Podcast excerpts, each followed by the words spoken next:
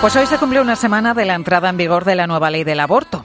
Ese es el escenario en el que este domingo se va a celebrar en Madrid la marcha Sí a la Vida 2023, que quiere ser reivindicativa, pero reivindicativa de la cultura de la vida. Vida como la de la historia que te voy a contar a continuación. Nuestra protagonista se llama María González de Lastra. Tiene 23 años y se quedó embarazada cuando tenía 18. Una situación que, que no esperaba y que, como es comprensible, pues le provocó muchísimo miedo. Pero mejor que nos lo cuente ella. María, muy buenas tardes, ¿cómo estás?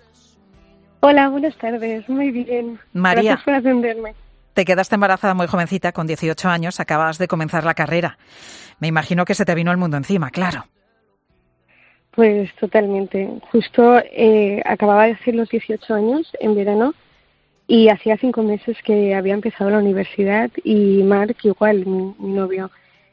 Y bueno, justo cumplíamos un año de noviazgo y, y bueno, era una chica en la que ser madre pues obviamente no entraba ¿no? En, en esos en, mis planes en ese momento y, y bueno y justo además también estaba haciendo artes escénicas y, y, bueno estaba viviendo uno de los mejores momentos de mi vida pero bueno como te decía pues y mucho menos pensaba en ser madre no ni lo pensabas tú ni lo pensaba Mark tu novio tu pareja exacto cómo se lo tomó él cuando se lo contaste pues mira la verdad es que Mm, desde el primer momento fue súper comprensivo con la situación y, y, asumió sin dudarlo su parte de responsabilidad.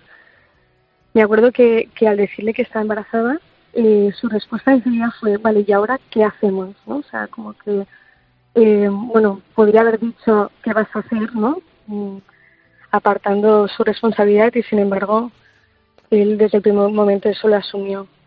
O sea que, que desde el minuto uno ha estado acompañándome y, y asumiendo su papel como padre y como novio también. Cuando estabas embarazada de un mes, María, fuiste a hacerte una ecografía. Sí. Todavía no habías procesado que pudieras estar embarazada, pero que creo que fue un día especialmente duro, ¿no? Pues sí, la verdad es que sí, realmente eh, aún a día de hoy con Marc eh, luchamos para recordar con, exactitud ese día porque, bueno, pues como te puedes imaginar, pues teníamos mucho miedo, ¿no? Y mucha angustia. Y bueno, nada, así en modo resumen, eh, me acuerdo de ir con Marc al ginecólogo la misma mañana que me hice el test. Eh, porque, la, bueno, yo la verdad es que necesitaba ver una ecografía, yo creo que para, para asimilarlo, ¿no? Todo. Y efectivamente, me hice una, una ecografía y pude ver a, Anita, a mi hija, eh, midiendo dos milímetros y luchando por vivir.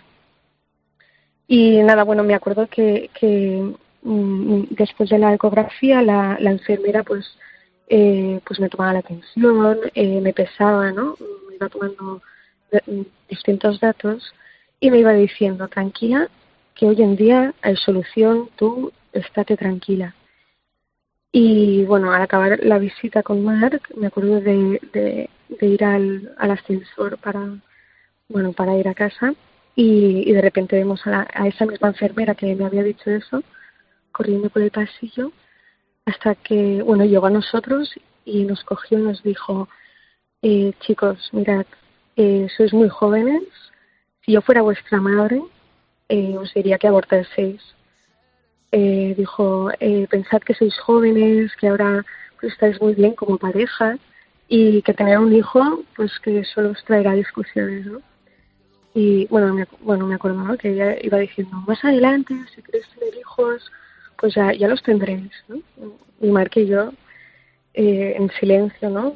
Claro, estábamos tan vulnerables, ¿no? Con 18 años y, y, me acuerdo que tras el silencio la enfermera nos miró y dijo, chicos, yo os pago el aborto si, si hace falta, ¿no?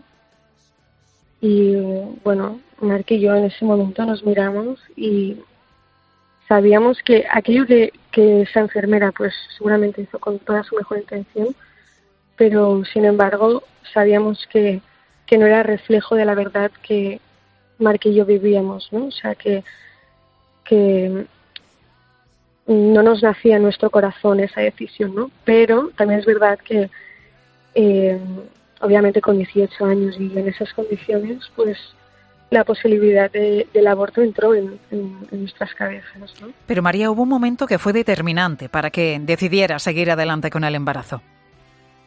Exacto. Sí, sí, recuerdo ese momento con, con mucho cariño.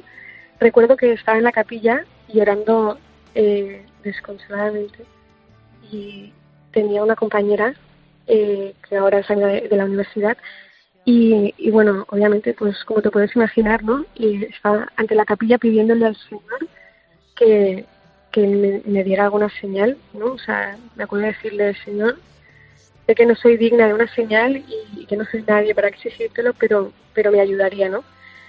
Y de repente entró eh, el rector de Humanidades y de Educación de la universidad, Enrique Martínez, y dijo, chicas, eh, éramos dos personas solo en la capilla, y dijo, eh, chicas, que sepáis que la semana que viene es el día del no nacido y haremos una misa por todos aquellos bebés que han sido abortados y, por sus mamás.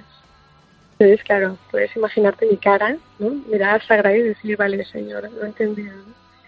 Y ahí es cuando ya, llamé a Mark y dije, vale, mm, lo he visto clarísimo, ¿no? O sea, esto hay que tirarlo hacia adelante.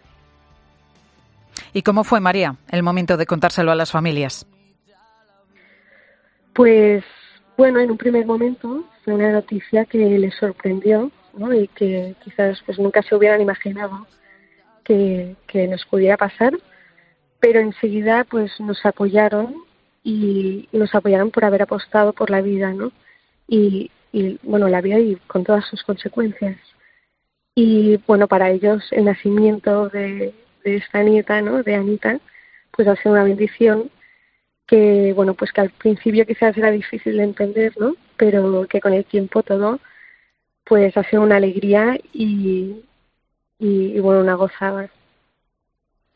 María, durante el embarazo te advirtieron de que sufrías una anemia peligrosa, una anemia grave que podía tener complicaciones. Tú escribiste, de hecho, una carta que tengo aquí delante, una carta muy bonita, a tu hija. Por si pudieran eh, darse esas complicaciones, por si no sobrevivías al parto, te ponías en lo peor, ¿no? Eh, bueno, una carta en la que dices que la vida vale la pena, hay que defenderla. Escribes también a tu hija y papá y mamá volveríamos a decir que sí ante este inmenso regalo que, que quieres tú. Bueno, son algunas de las frases que le dedicas a tu hija en esa carta. ¿Cómo te sentías cuando la escribiste?